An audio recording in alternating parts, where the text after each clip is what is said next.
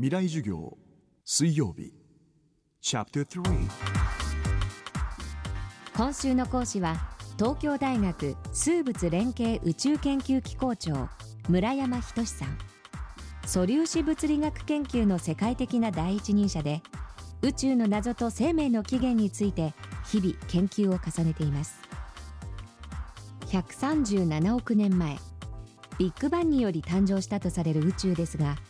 宇宙とは永遠の存在なのでしょうか？未来授業3時間目。テーマは宇宙の寿命。あの前回万物は原子でできてないんだと。で原子でできてるのは宇宙の4%ぐらいで残り23%暗黒物質。72%暗黒エネルギーだという話をしましたけれども実はこの暗黒エネルギー宇宙の運命の鍵を握っているというふうに考えられています。でこれも本当にびっくりしたことなんですけれども宇宙こうだんだん大きくなってるということは皆さんも聞かれたことあると思いますがその宇宙の大きくなる膨張これはアインシュタインが言ったことでちょうどと地球の上に立ってボールをえいやっと投げるのと同じだという実は簡単な話だというんですね。で最初にえいやっと投げる勢いがビッグバン。これが勢いです。最初の勢い。その後ボールがだんだん上に上がっていく様子っていうのが宇宙の膨張を表してるんだということで実際方程式にしてみると全く同じです。でそれを信じますと上に上がってたボールは当然地球が重力で引っ張ってますからだんだん遅くなる。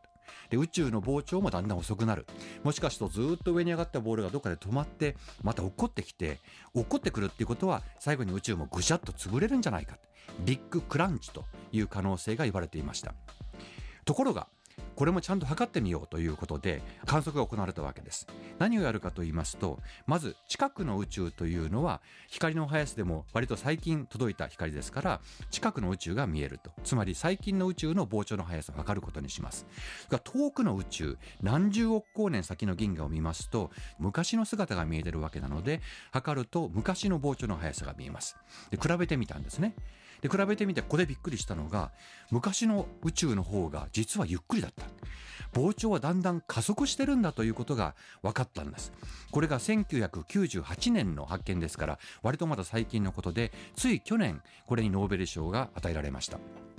でその膨張の仕方がどんどん速くなっているというのが今非常に気味の悪いものでそれを後押ししている積力のようなものそれを暗黒エネルギーと呼んでいます。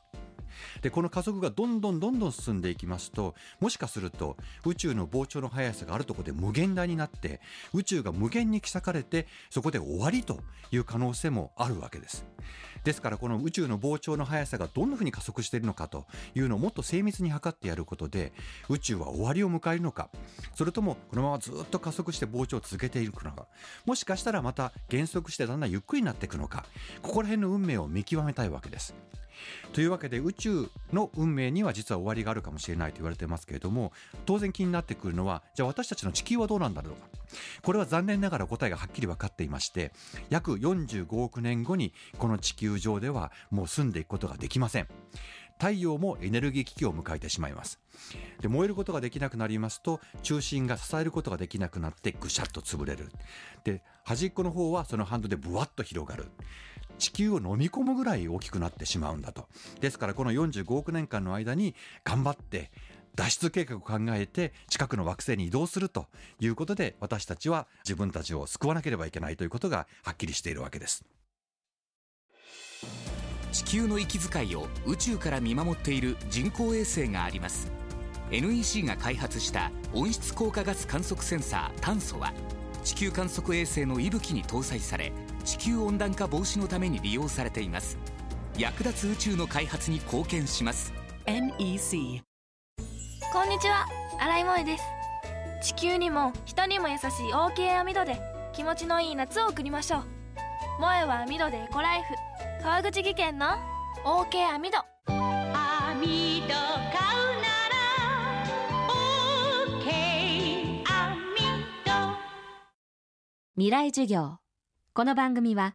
NEC 暮らしをもっと楽しく快適に川口技研がお送りしました。